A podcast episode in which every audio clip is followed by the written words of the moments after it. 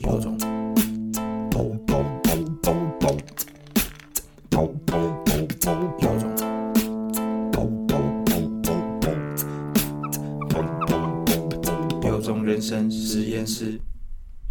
嗨，大家好，欢迎进入有种人生实验室。在实验室里，我们将与你一同探索每位研究对象的有种人生。然后，我是 AI 选的玉祥。那今天呢，我们很荣幸的请到了 AI 选好友蒋龟，然后他是呃手作的皮革职人，今天会来分享到一个接案的皮革职人还有过程的辛酸血泪史。蒋你好，你好，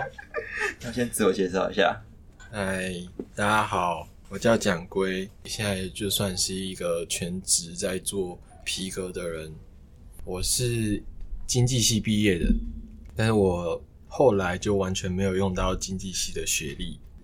后来就是在媒体公司啊、设计公司这样子摸摸东摸西摸，到最后就是现在就是在做皮革这样子。哎、那你开始做皮革这件事情多久啊？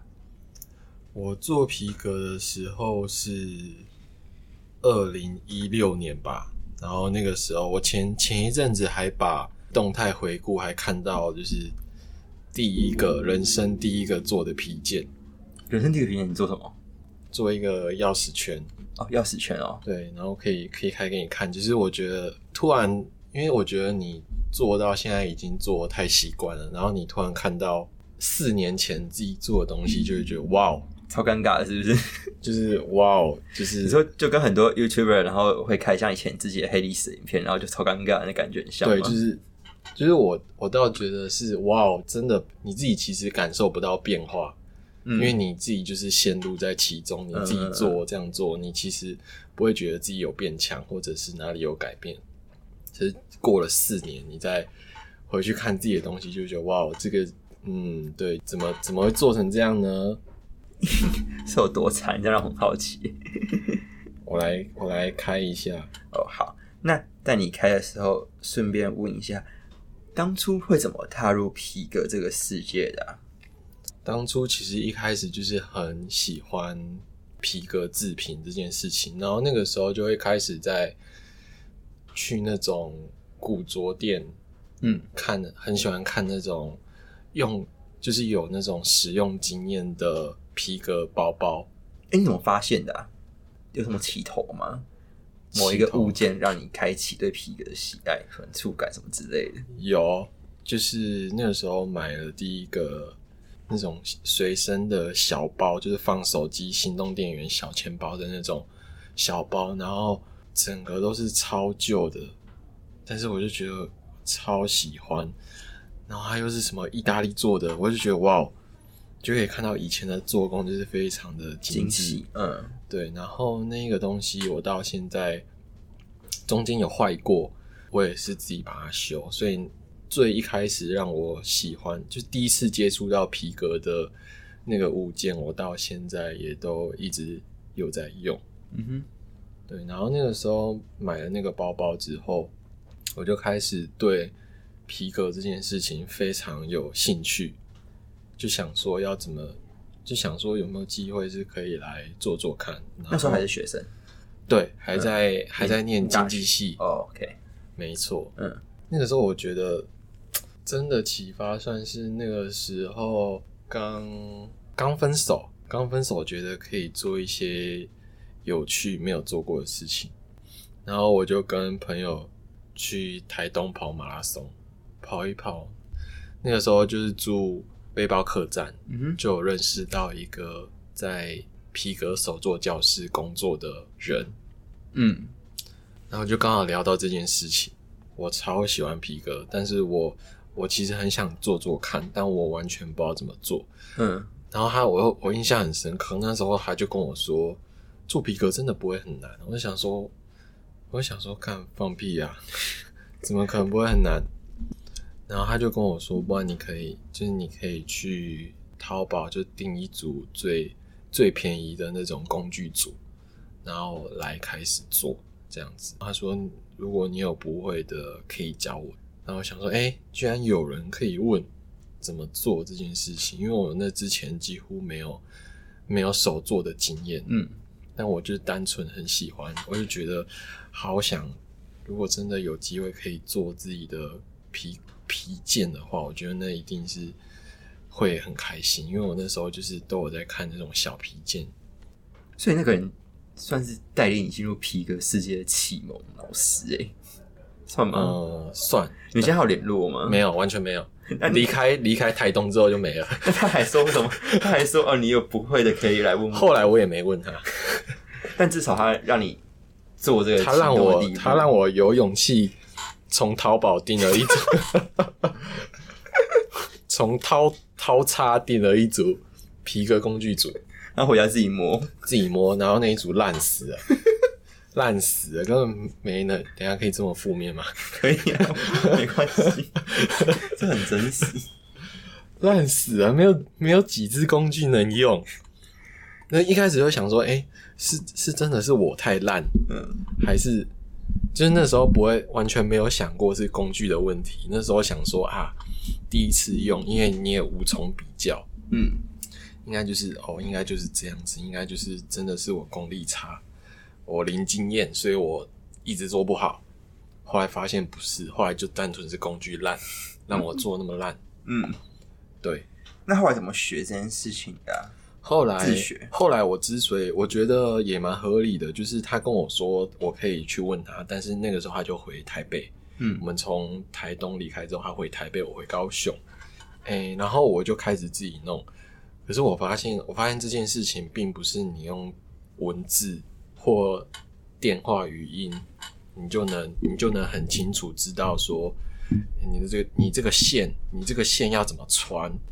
你你那个手法要怎么弄。我觉得这件事情是文字跟语音做不做不到的。嗯，手做的好像还是要有画面会比较容易理解，对不对？对，所以我那个，然后那个时候我 YouTube 也几乎没什么教学影片，嗯，所以我那个时候就是借了很多皮革的书，嗯哼，他会一个步骤一个步骤跟你说，对，他就用图片这样子。我那时候就是这样硬看着书，然后就开始这样做。印象还蛮深刻的是，都在家里敲，嗯哼，然后二楼就会蹦蹦蹦。我很多那个时候很多在做的时候都已经是晚上十点过后了，嗯我妈就会出来跟我说你在干嘛？我嗯说，她就叫我晚上就不要再敲这样子。对，然后那个时候反正我一开始在尝试的时候，就是还蛮多次就是被阻止说不要就不要再做这种事情你啊会，被你干嘛爸妈吗？对对对对嗯对，赶快把时间多去念点书，不要做这些有的没的东西。嗯就是心里会一直有那个想要一直去制做一个皮件的那种很很饥渴的心，就是还是这样继续做继续做。然后我觉得比比较算是哦这件事情真的第一个转捩点是我去博尔的时候，嗯，算是实习的内容规划一一区做皮革的地方，嗯然后我就我就列了那个执行长就叫我列，如果要做一一个小东西的话，那工具要买哪些？哎、这边好像可以跟听众再交代一下，你说去博二实习，那为什么一进去实习的时候，你就变成需要规划这个角色啊？哦听起来有点奇妙哎、哦，我觉得这件事情一开始我做四个月而已吧，嗯对，然后那时候刚好需要就是暑假了要实习，嗯然后那时候大家都是去学校学校合作的那些实习单位，嗯，但是我就就觉得不太想做那些地方我，我一定坐不住。嗯对，所以我就我就开始在网络找，然后就看到博二的这个实习，嗯里面有很多器材，还有精工、木工、陶艺。对，我就是那边最初最初的做皮革的人。但当时那边只有你刚刚讲的精英工、木工，可是其实还没有皮革的区域。没有，我要实习的时候，我那时候就是保持着我要学习皮革，我想要进去学习皮革。嗯的一个心态，因为我看报名表上面，我看那个资料上面就是哦，他们设备超齐全，精工、木工、皮革这些设备全都有了。他知道争什么的实习生啊？真什么？你有印象吗？呃，他那个时候他那一届也收了超多，就是入选了二十四个实习生。嗯哼，好多， 二十四个。对，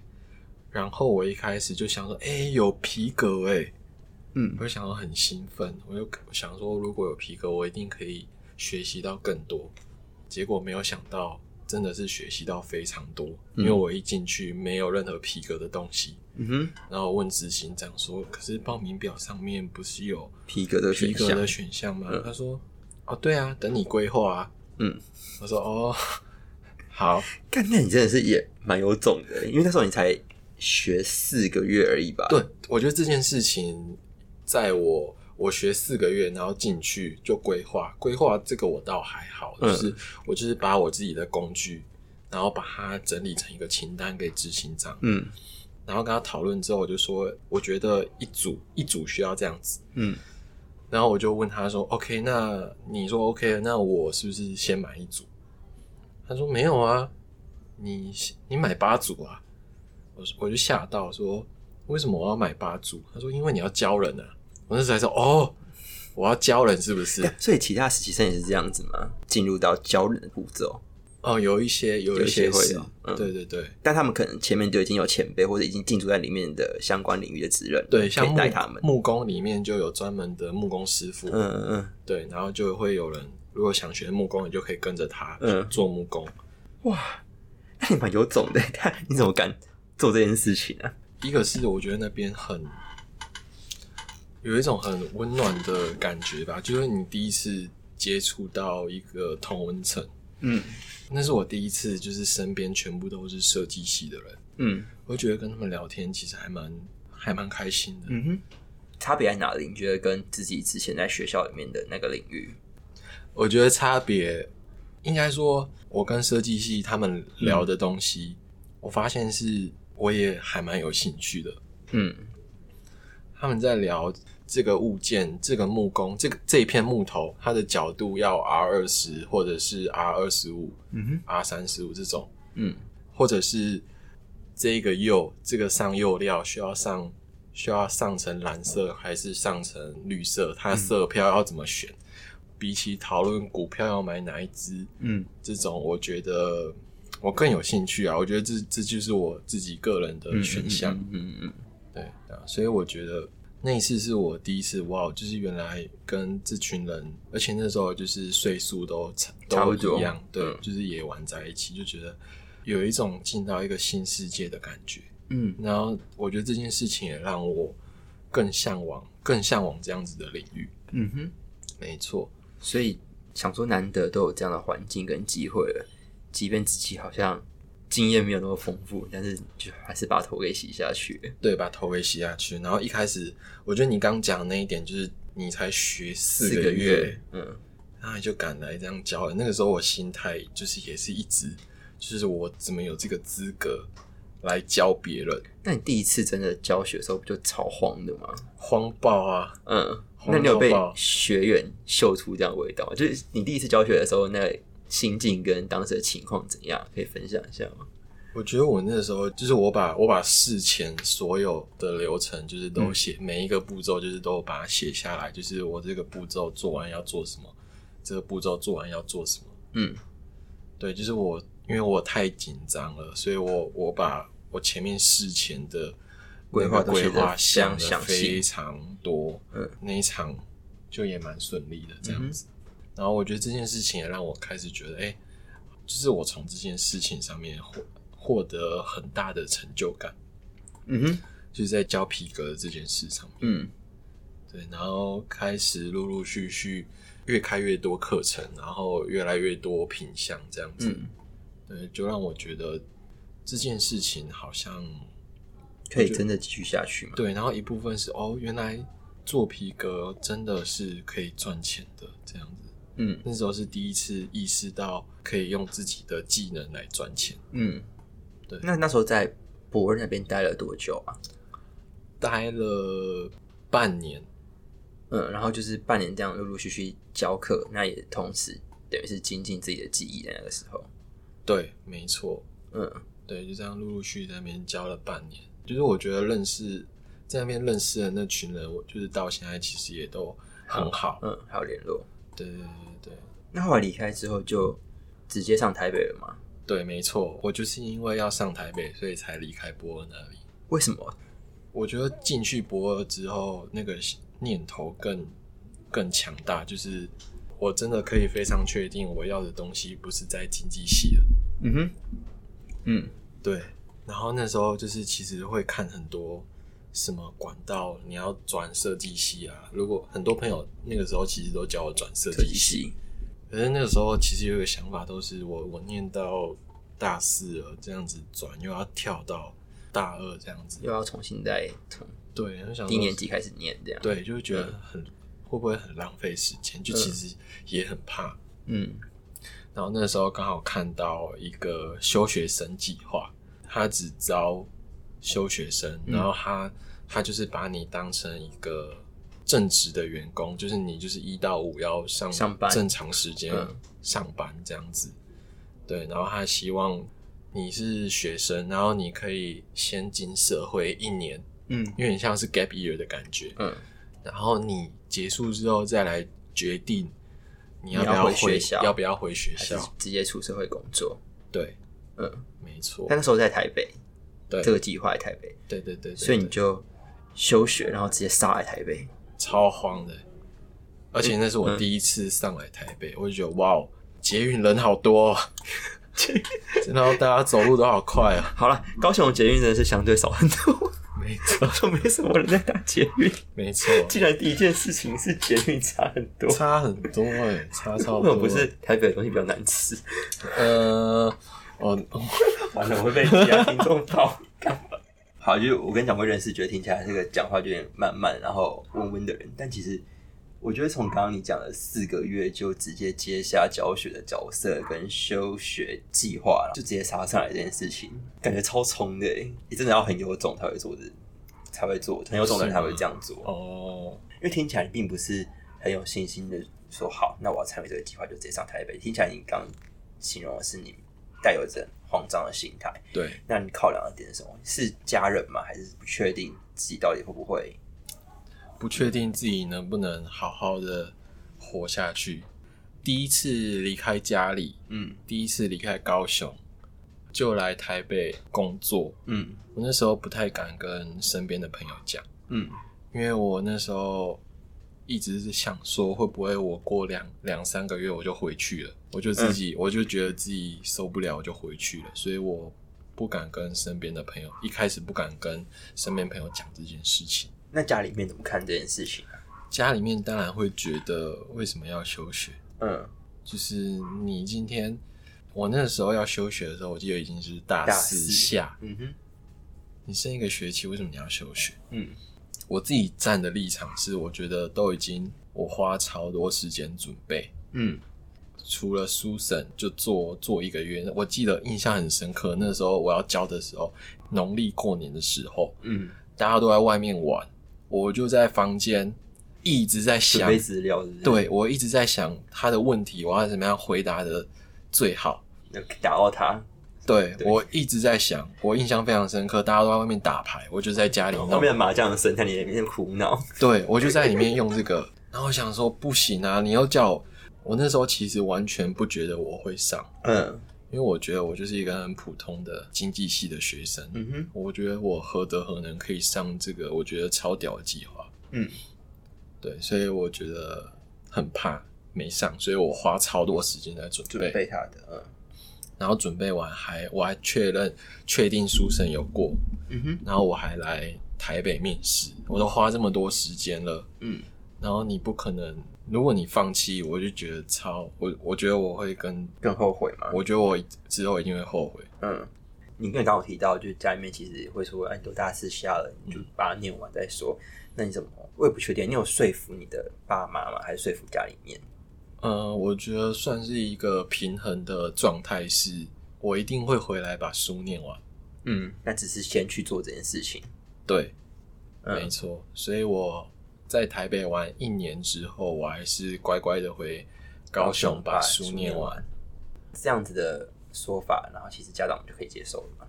还是会担心吧？当然会，呃嗯他们看我这样上去，就是第一次，第一次离开，算是第一次离开家里这么久，嗯，又这么远的小孩，这样在外面拢六人，到底可以干搞出什么名干堂些什么事？嗯而且又不是他们期望的道路，嗯也很担心啊。然后也花蛮多时间跟他们讲这些事情，嗯是就是我的想法可能是怎么样啊，然后我想的是什么，嗯，我觉得我花还蛮多时间想跟他跟他们们沟通的对嘛。对对对对，那那时候就上台北了嘛。在这计划里面有什么特别印象深刻的事情吗？特别印象深刻的事情是，我的那个工作也很酷，嗯是在平林的一个小背包客栈吧，可以这么讲。嗯然后我的工作就是带活动，嗯，介绍平林给去那个背包客栈的旅客吗？嗯，就是不会只是很单纯的，就是帮你折棉被啊，嗯然后清扫这样子。就是我、嗯我是还会带你去平林这样子走一人圈是，在地嘛。对，带你走一圈，然后带你跟你说这个阿妈都在卖超贵，嗯然后他卖多久这样子，嗯就是也跟阿嬷介绍，这是我这一次带的客人这样子，嗯然后也会带他们去爬平林的山，嗯哼算是一个我觉得是一个小导游嗯的概念，嗯带他们认识平林这个地方。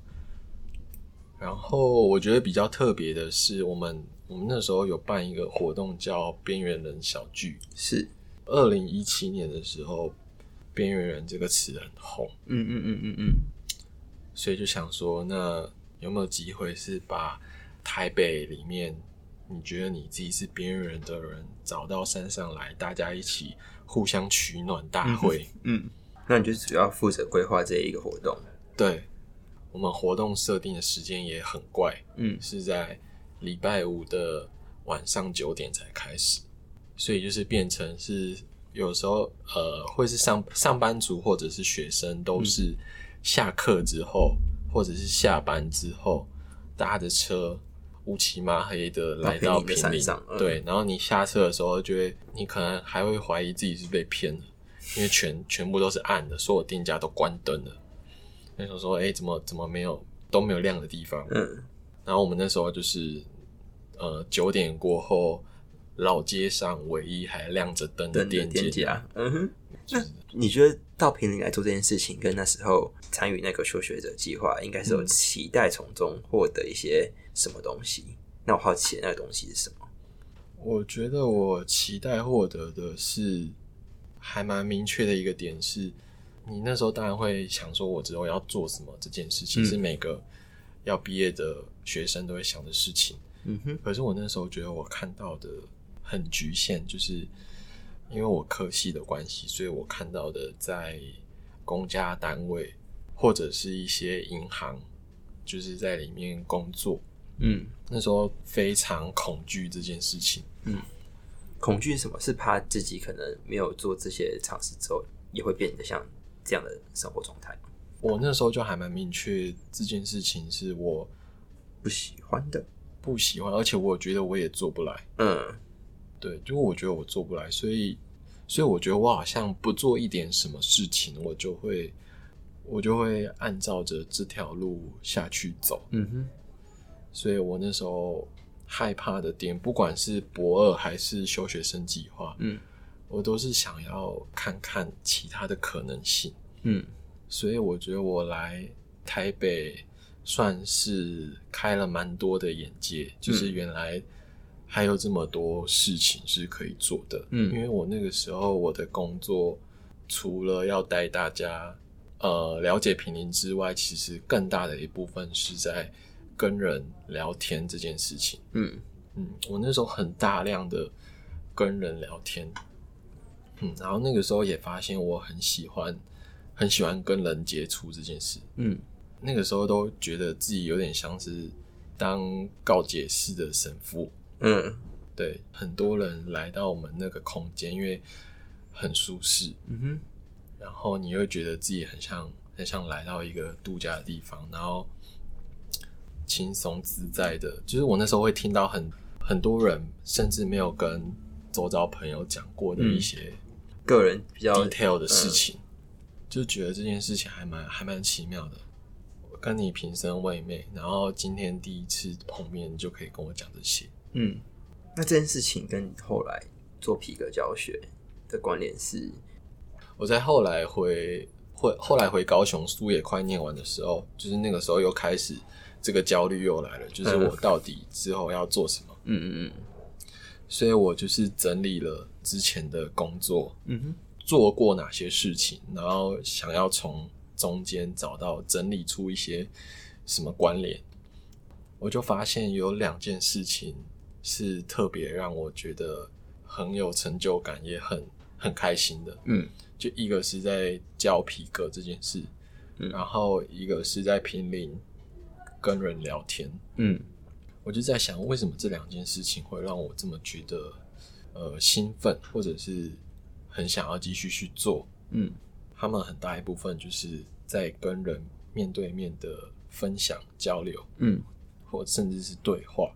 这个元素是让我很想想要继续下去做的。嗯后来我自己想要想要有一部分做皮革，也是皮革当做一个桥梁，嗯，跟其他人交流交流，分就是享皮革，嗯皮革是我的一个工具，中间的媒介嘛，但我最终目的，我最想要做的还是是跟人分享交流这件事情，所以对，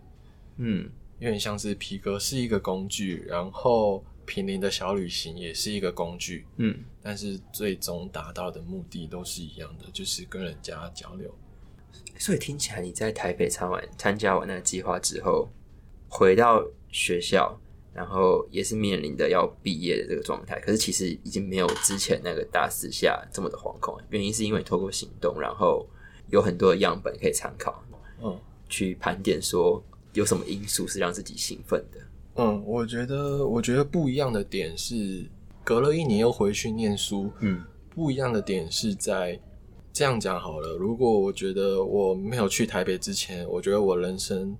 我在面临人生的十字路口的时候，前面是可能很多条路，嗯但是迷雾很重的，就是它的雾气很重，但你几乎看不到，你几乎看不到前面的路。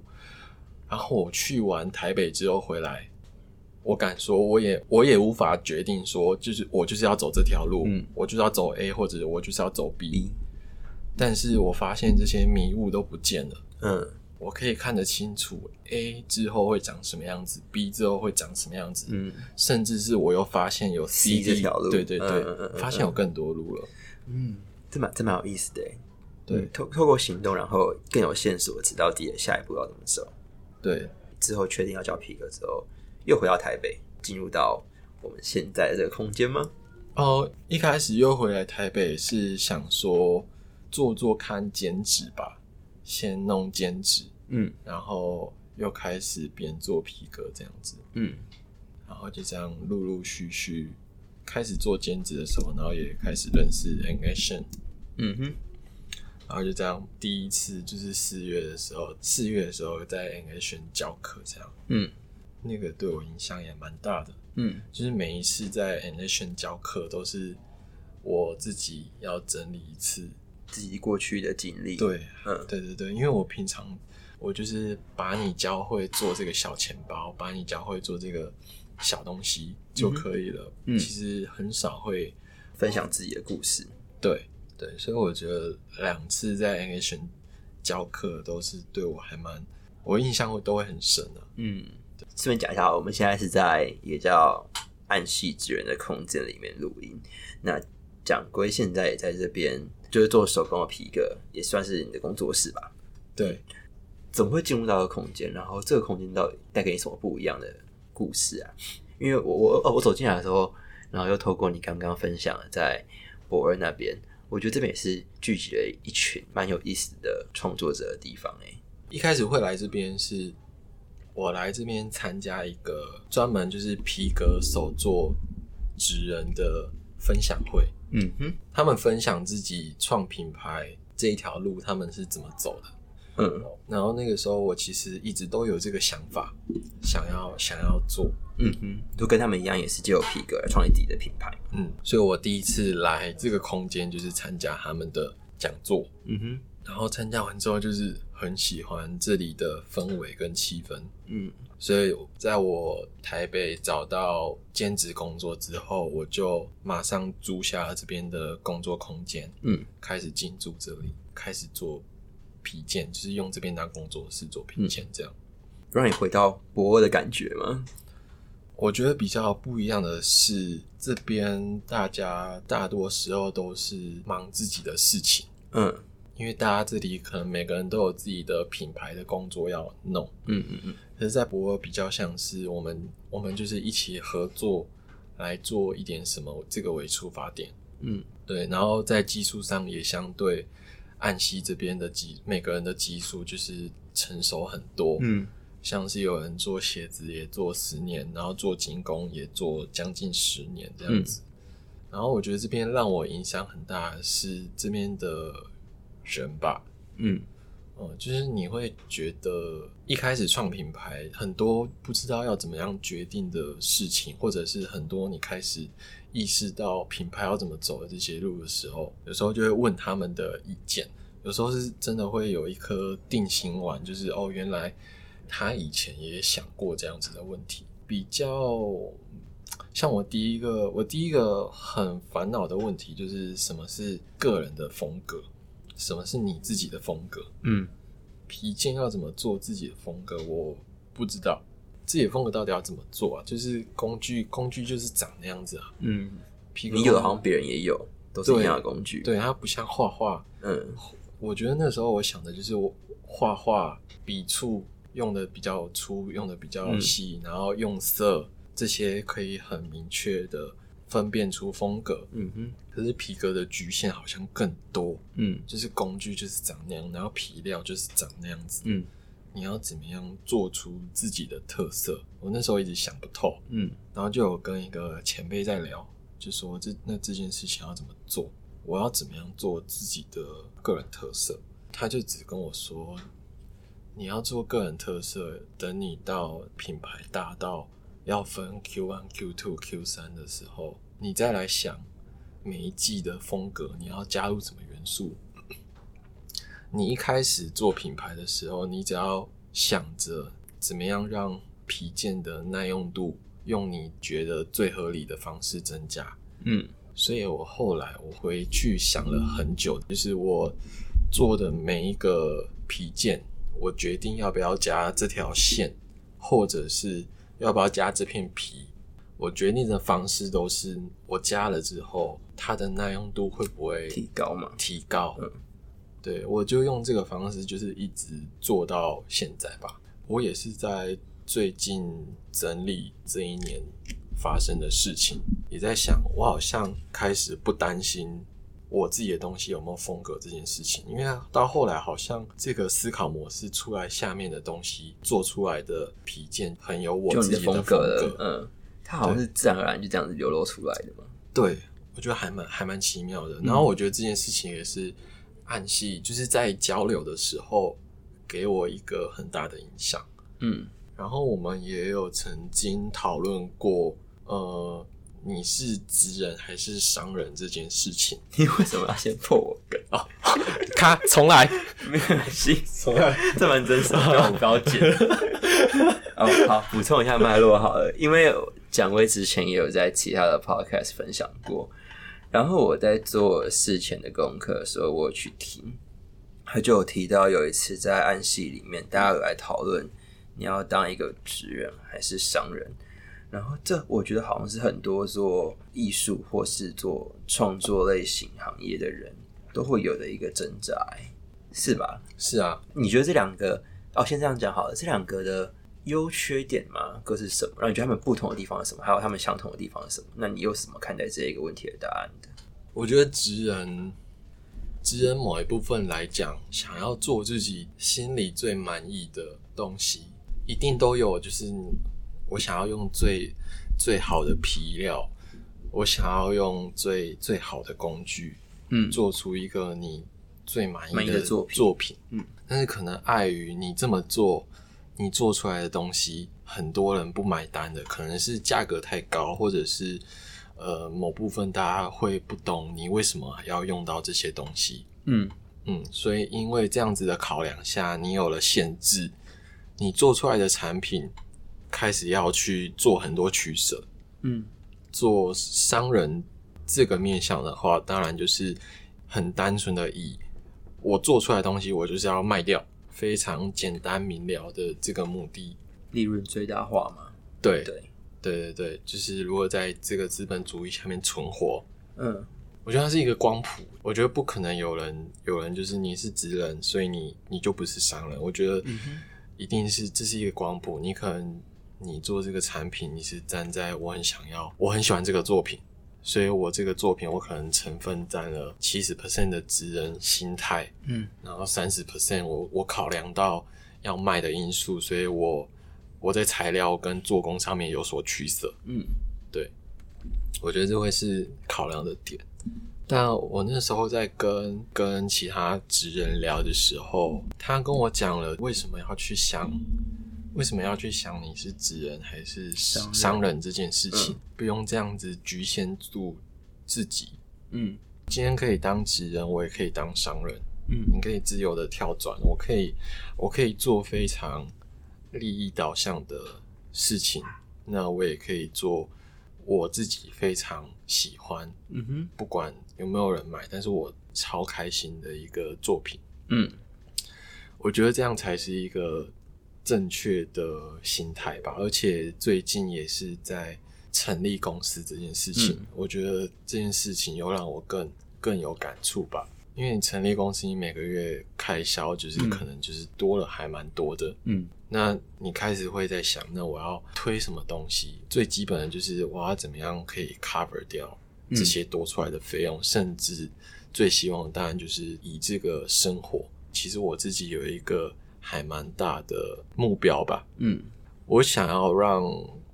更多人看到，做这种很多人所谓的小确幸是可以好好生活的。我想做的事情有点像是给当初还在念书的自己，如果我当初还在念书的自己可以看到这件事情，一个做经济系的人，他没有做经济系相关的事情，可是他做了皮革，甚至开了公司，做出来的那些作品，你也会喜欢。我觉得那个时候，如果我看到这件事情，我会很震撼。嗯嗯，我有某一部分是想要达到这件事情。其实，其实你的路不是只有你想的那么局限。嗯，这是我跟朋友一起弄这个公司的其中一个目的吧，更勇敢的去做自己真的想做的事情。嗯对，然后我现在就是正在用皮革这件事情来实践这个想法。嗯，我会觉得其实你已经 算是勇敢的人了，然后其实有时候想要把这个勇敢推给更多的人，然后这点我觉得蛮好的。嗯，对啊，我觉得真的还蛮多人都会说很勇敢，就说我很勇敢，但我我自己超级不觉得我是这样的人。那我要给一个给你一个回馈。好，我我听过一句话，然后我觉得那句话蛮符合刚刚我们在讨论的这个情形，嗯然后我也蛮认同的。嗯就他说，勇敢并不是什么都不怕，嗯，然后而是干我明明他妈怕的要死了，嗯但是我还是硬着头皮去做。 哦、那我觉得超有道理的。对，我觉得我很多时候不是勇敢，像我要真的做皮革这件事情，如果我真的勇敢的话，我不会拖了四年，我才要成、嗯我才成立一个皮革品牌，不会挣扎那么久。不会挣扎那么久。对啊，我觉得我是后面有算是有很好的朋友在一直跟我讲，为什么你为什么你不做皮革这件事情？嗯，棒。虽然这样讲非常的拔辣，嗯但是如果你真的有想要做的事情，去做吧。我觉得就是一个想法跟一个念头嗯，就可以改变很多了。我觉得很棒。我印象最深刻的是在中间的时候，你分享透过每一个行动，然后原本可能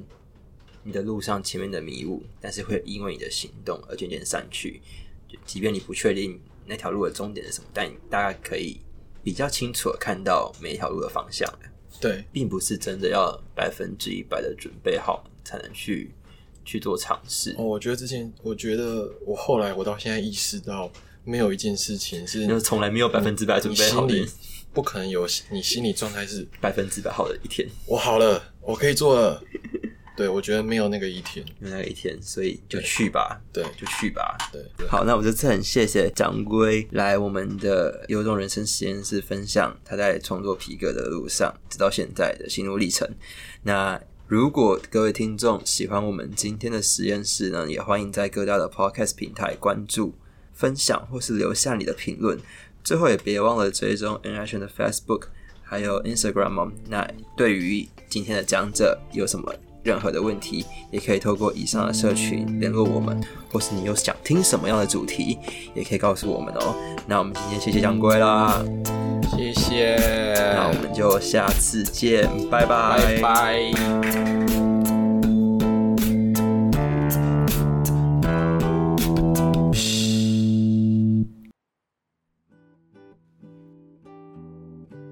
嗨，又来到了我的剪辑时间。那在这集呢，我们访问到了皮革职人蒋龟。其实，在录音前，我有找过蒋龟办过一次的工作坊。那在跟他讨论企划的时候，总觉得他就是一位节奏慢、讲话也慢，但很奇妙的，他依旧能如实完整表达他的想法。那尤其是在他的专业皮革领域上面，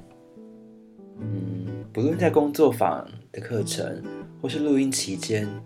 只要谈论到皮革，他对皮革的热爱总是能给我一种舍我其谁的感觉。 那是一种在这个时间点，我就是明确要做这件事情的笃定感。即便他在开录前和我聊到最近为了开公司而看了一堆登记啊、权力分配等等他绝对不熟悉的事情，但尽管这样，他还是如同节目中提到的，头洗下去直接干一波啦。真正的勇气不是什么都不怕，而是明明怕的要死，却还是要去做。